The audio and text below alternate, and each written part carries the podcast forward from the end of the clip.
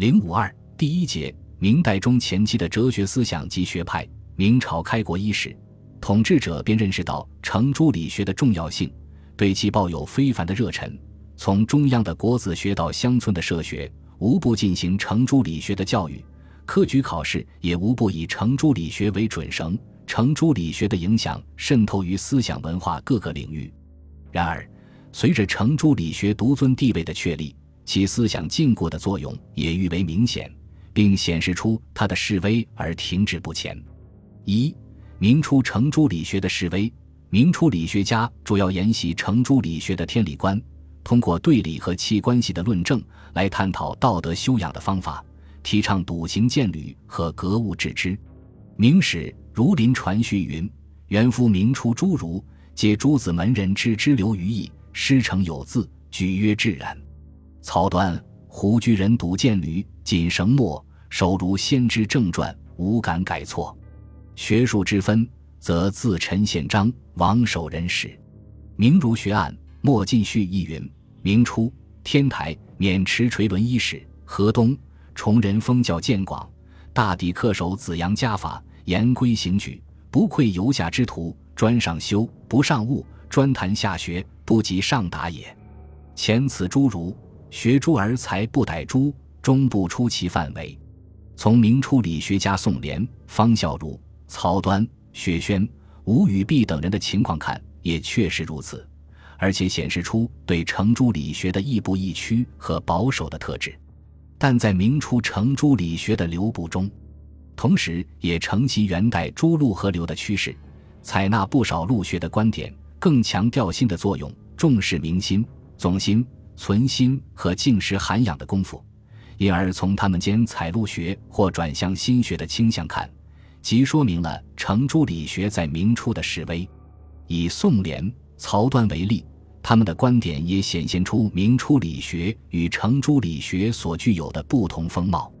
宋濂是明初大儒，年轻时授业多门，既习过诸子之学，也曾得闻陈亮释公之学，并受到金华学派的影响，还曾潜心于佛教典籍，对佛学很有修养。元明之际，他接受朱元璋的聘请。并以其深厚的儒学功底得到朱元璋的赏识。他与朱元璋讨论治国之道，讲授儒家经典，深入浅出，目的是让朱元璋以仁治天下，把伦理教化运用于政治实践中。宋濂以程朱为宗，又杂糅朱家学派之长。他运用朱熹所谓“仁者，天地生物之心”的说法，把天地之心视为宇宙万物运动变化的本源。并赋予天理的内涵。为了弥合诸路之间的分歧，他又提出宗经说，认为六经便是天理，苍然在上的叫做天，因为天不会说话，才由圣人代替他立言。经书上写的虽出于圣人之手，实际上是上天所为。天上的日月星辰处于何方，地上的山川草木如何布列，都是有规律的。而圣人制作的六经就是这些规律的总概括，也就是所谓的天理。宋濂还认为天理存于人心之中，人心是与天地万物同一的。对人心的探求，既是对天地之心的体验和把握，也是他治经的目的，即通过六经向圣人学习。因人无二心，六经也便无二理。所以，他对经学的阐述，对心学的世界。有与陆九渊相似之处，而他穷经治理以求本心的态度又接近于朱熹。他对世功的鄙薄又与金华学派一脉相承。由此可见，他的思想调和朱家学派的企图是很明显的。方孝孺曾从学于宋濂六年，为其得意门生，但他的思想倾向却与乃师不同。他尊崇和维护朱学，主张格物致知。反对心学那套注重心物的做法，认为是受佛教一说的愚弄。他针对当时学界由于偏重道德修养、空谈性命而不务实的风气，强调君子学道当有经世载物之心，要修身、齐家、治国、平天下，一以贯之。所以他不大讲天道自然观，以为理本之于天，无需论证。他对社会控制问题十分重视。为了保持社会的和谐稳定，他企图以州官为模式来改造社会，反对君主专制，重视伦理教化的功能。曹端学者称岳川先生，其学不由师传，皆自学所得。他沿袭朱熹的观点来解释周敦颐的《太极图说》，为太极理之别名。理是万物之源，是万物的主宰。理与气的关系是理与气，但是他又不赞同朱熹把太极与气之动静、理与气看成是二物的说法，强调理与气浑然而无间，理气未尝有异，理气一体。